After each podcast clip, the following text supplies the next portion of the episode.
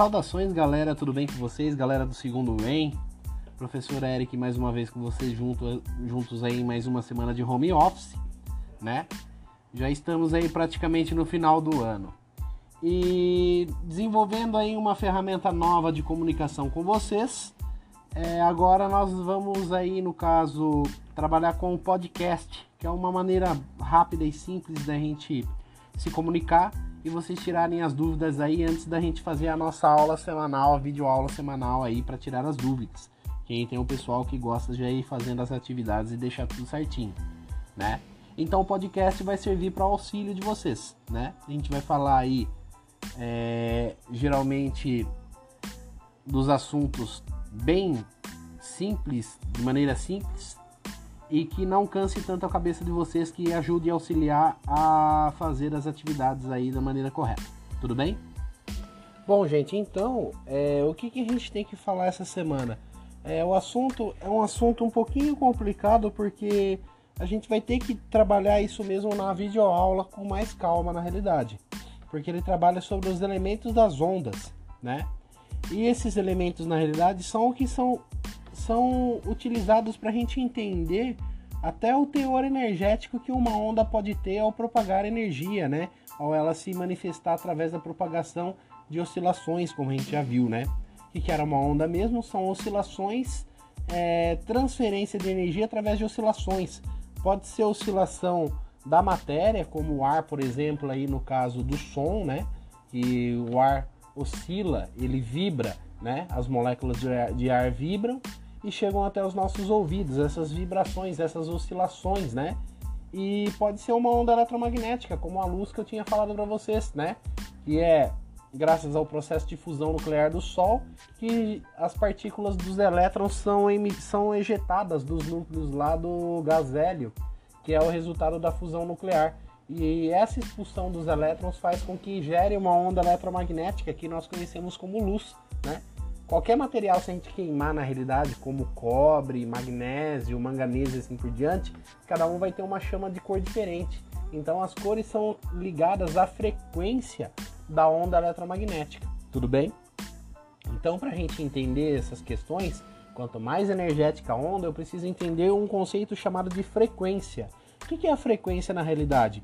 É o número de oscilações que essa onda vai ter. Quanto mais oscilações essa onda tem, mais energética ela é. Então, no caso aqui, qual é a definição de frequência? O número de oscilações da onda em um intervalo de tempo de 1 segundo.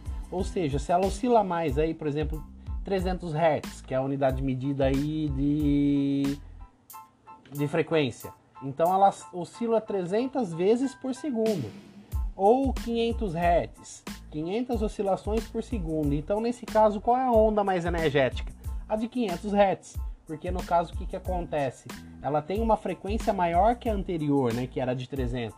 Se ela tem uma frequência maior, significa que ela propaga mais energia de forma oscilante. É a mesma brincadeira que eu falo para vocês. Eu pego, amarro uma corda numa ponta de um, de um morão, por exemplo, ou se não de um pilar da minha casa e começa a oscilar para cima e para baixo. Se eu coloco mais velocidade na oscilação, logicamente o que, que vai acontecer? A propagação de energia dessa oscilação vai ser mais intensa. Então a onda que vai formar na corda ela vai ser de maior quantidade energética na realidade. Então isso que seria a frequência. Tudo bem? Então, professor, conseguimos medir a energia de uma onda é, através da frequência dela? Com certeza. Tanto quanto eu já tinha até comentado com vocês lá das radiações, né? Radiações ionizantes, não ionizantes. Não ionizante, aquela que não faz mal para a saúde. Ionizante é aquela que faz mal. Qual dentro das, das radiações eletromagnéticas que nós conseguimos ver? A única, a luz, né? Abaixo da luz nós temos o infravermelho, ondas de rádio assim por diante, que são menos energéticas ou a frequência delas são menores, né?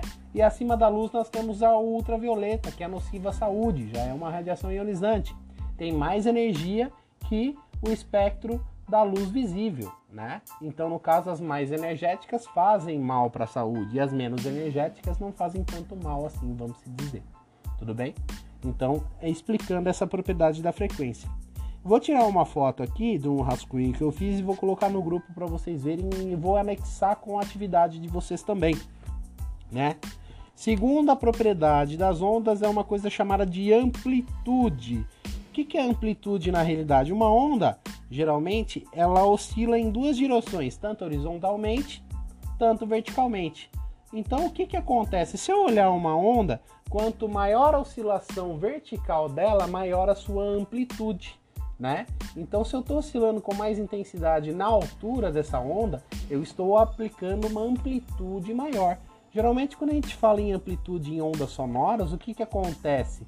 É, nós vamos associar a amplitude numa onda sonora com o volume, por exemplo, do som, né? Quanto maior a amplitude, né? Se eu quero escutar um áudio um pouco mais intenso, um pouco mais alto, eu tenho que amplificar, né? Por isso da palavra do amplificador, eu vou amplificar as ondas, vou dar uma intensificada nelas, vou aumentar a energia delas, né? Então essa é a propriedade de amplitude. Outra propriedade importante também é chamada de comprimento de onda. Através dele também eu consigo determinar a quantidade de energia que a onda tem, né? Sabendo que o comprimento de onda ele é representado pela letra grega lambda, que vocês vão ver aqui no caso, né? E o comprimento de onda não mais nada menos é do que a distância entre dois pontos de maior ou dois pontos de menor oscilação da sua onda. Então o que, que acontece? Se eu tenho um comprimento de onda menor, significa que essa onda ela se multiplica, ela varia com mais intensidade.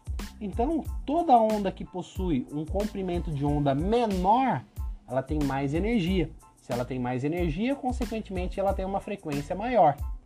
E se o meu comprimento de onda for maior, se a distância entre os dois pontos de oscilação de uma onda aí for maior, significa que ela não é tão intensa assim.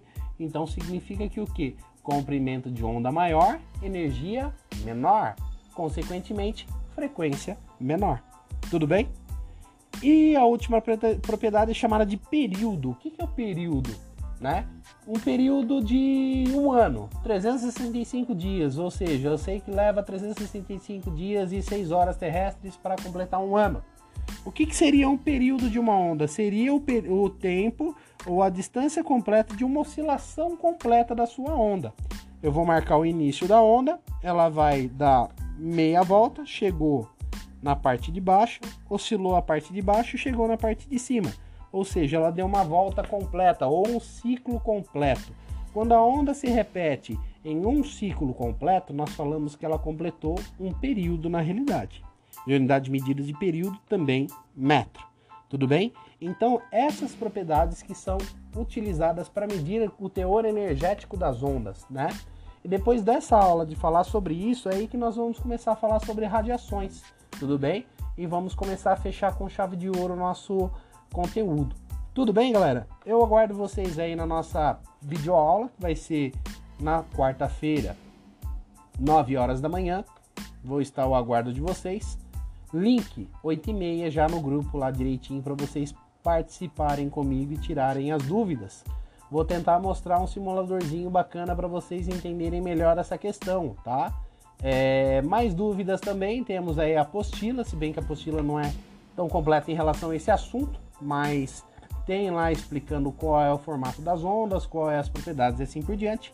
Mas vocês podem tirar as dúvidas na hora que vocês precisarem também e usar esse podcast também da mesma maneira. Beleza, galera? Um abraço para vocês e aguardo vocês na nossa vídeo aula de amanhã, quarta-feira, às 9 horas da manhã.